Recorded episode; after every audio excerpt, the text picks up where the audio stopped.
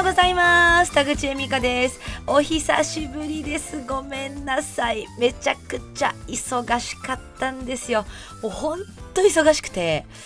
あのなかなか配信できなかったんですが何が忙しかったかってえ毎日ネットフリックスを見ていました。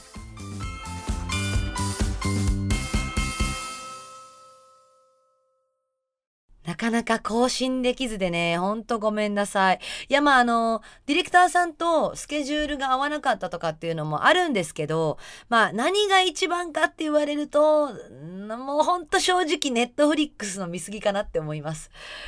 もうね、いや、ダメだって分かってるんですけど、もう面白いから、気づいたら一日中ネットフリックス見たりとかね、もう、あら、ネットフリックス見始めて、え、もう朝、みたいなことがもう毎日のように続いてました。でね、あの、ネットフリックスって、まあ、インターネットの配信の、まあ、ドラマだとか映画とかっていうのがあるんですけど、まあ、例えば私は、えー、韓国のドラマだったらイカゲーム、それから愛の不時着、そして韓国映画の新幹線。日本のもね、今、今和の国のアリスっていうのにハマって全部見ましたね。もうシーズン2が楽しみだなとかもうそういうのもね、ネットフリックスのいいところなんですけど、現実に目を向けたくないんであんまり考えてないんですけど、どれぐらい見てるかっていうと、えー、多分、4時間ぐらいは見てるかな。少なくとも。最低レベルで。本当に見てる時は多分8時間とか9時間とか見てますね。なんでこんなにネットフリックス見るかって言ったら、なんだろう、ネットフリックスってやっぱりシあのシーズン1の中にエピソード1、エピソード2、エピソード3ってあるんですけど、あの、やっぱり普通のドラマって CM があるんで全部大体1時間とかに収まってるじゃないですか。でもネットフリックスってなんか30分の回があったりとか、1時間、1時間半とか、いろいろバラバラなんですよ。CM がないからね。だから、あ、なんか30分ぐらいだったら、なんか次のシーズンね、次の、あの、エピソードを見てみるかなとか、次の回見てみるかっていう感じで、だからどんどんどんどん行っちゃうんですよね。自分でも、お昼ご飯を買いに行くのも諦めてまでも見ちゃうぐらい、ハマっちゃってますね。短いのが多かったりするからね。うん。そうそうそうそう。でね、あのー、全てのあのドラマにおいて次はどうなるのっていうところで全部終わっちゃってるんですよ。一個一個が完結してたらこんな私は見ないですよ。でもあの人が死んでこの後残された人たちはどうなるのか。ドーンって字幕が出てきていやもうこれ次見るしかないでしょ。で見ちゃうんだよな。でまあね私自身もドラマみたいなねドラマの主人公みたいな生活送ってみたいなとか思うわけですよ。そしたらですねまあ私今今年30歳になる年なんですけど、まあ、実は結婚を考えてまして、まあ、その結婚をしようかなって思ってる相手とうちのお父さんが対面するっていうのがえー、今年のお正月にあったんですよ。まあ何度かは会ってるんですけどなんか会っても今までなんかあんまり会話も弾まない。うん、なんかお父さんはあのー、土木のトップでずっと突っ走ってきて年収もある程度あって妻子のために稼ぐんだあの稼ぐことは男の使命だっていう風に、男らしい感じなんですけど今結婚しようかなって思ってる人はもう痩せ細っててでひょろっとしててなんかあの自分からどんどん話すタイプでもなく「あそうだよね。うん。あはいこんにちは。いいと思います」っていうようなお父さんとは真逆のもう超装飾系タイプなんですよ。っていうところもなんかお父さんはなんか、まあ、あのあの子大丈夫かな。あの子大丈夫かなってずっと言ってて。でも、まあ、今回私あの三重県にねあの家族のもとにいたいんで帰省しようかなと思ってまして、まあ、それをきっかけに、まあ、どうせだったら一緒に籍を入れて一緒に住もうかなんて話を結婚しようかなと思ってる人との間で、まあ、してね今回対面に至ったんですけど、まあ、私から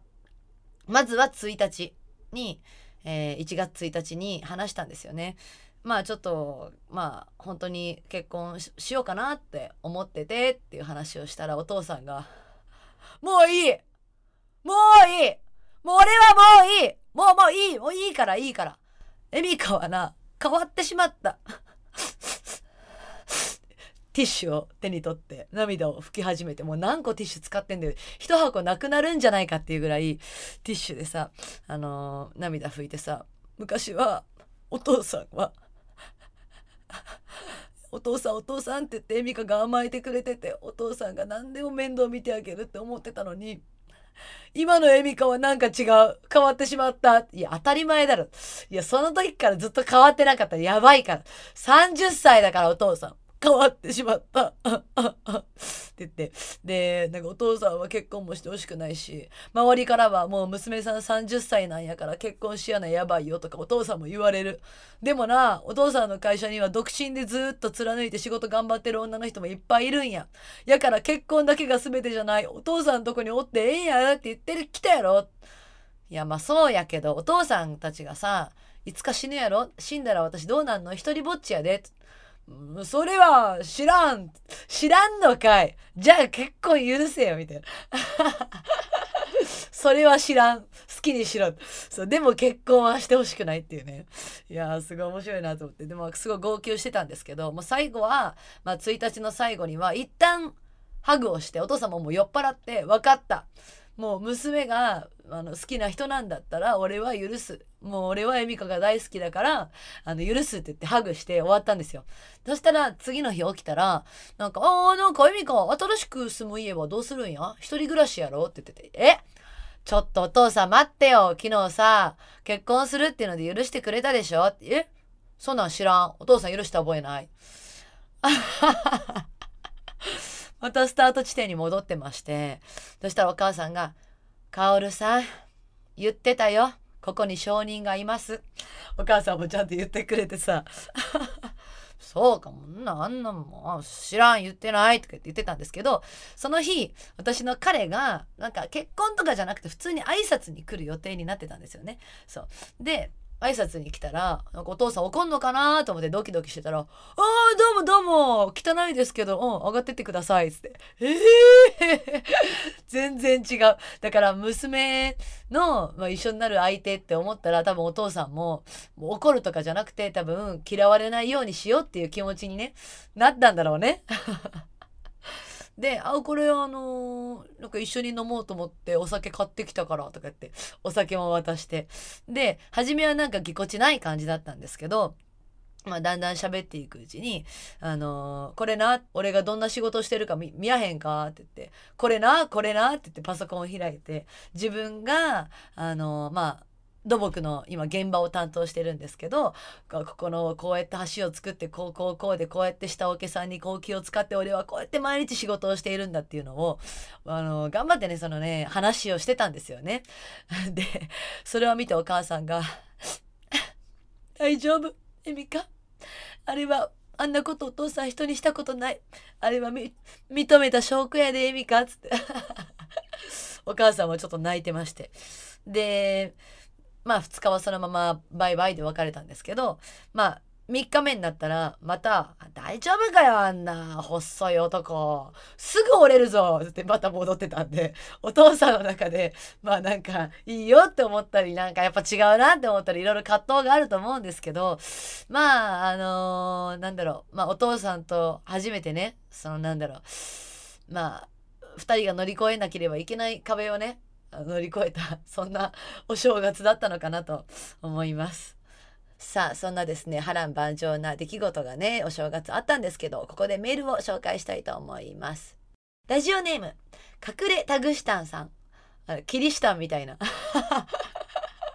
隠れタグシタンさん。田口恵美香さんおはようございます。いつも楽しく拝聴しています。自分のグッズを作るお話、とても興味深い内容でした。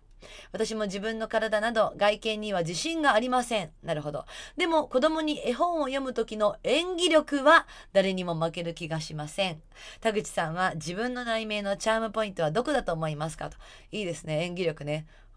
おじいさんとおばあさんが住んでいましたっていう風に読み聞かせてるんですかね。あ私の内面のチャームポイントはズバリ意外と人間関係悩んでしまうっていうところですかね。まあ、田口恵美香っていうと、まあ、結構やっぱ元気なイメージ何にもポジティブ悩まないみたいなところがあると思うんですけど結構悩みます今回のお父さんの件も私もねもう泣いて泣いてあのいろいろ考えました実はね。まあ、そういうちょっとあの涙を流している自分を客観的に見た時にあなんかドラマの主人公みたいなネットフリックスの主人公みたいな感じでいいなーなんて思ったりしますね。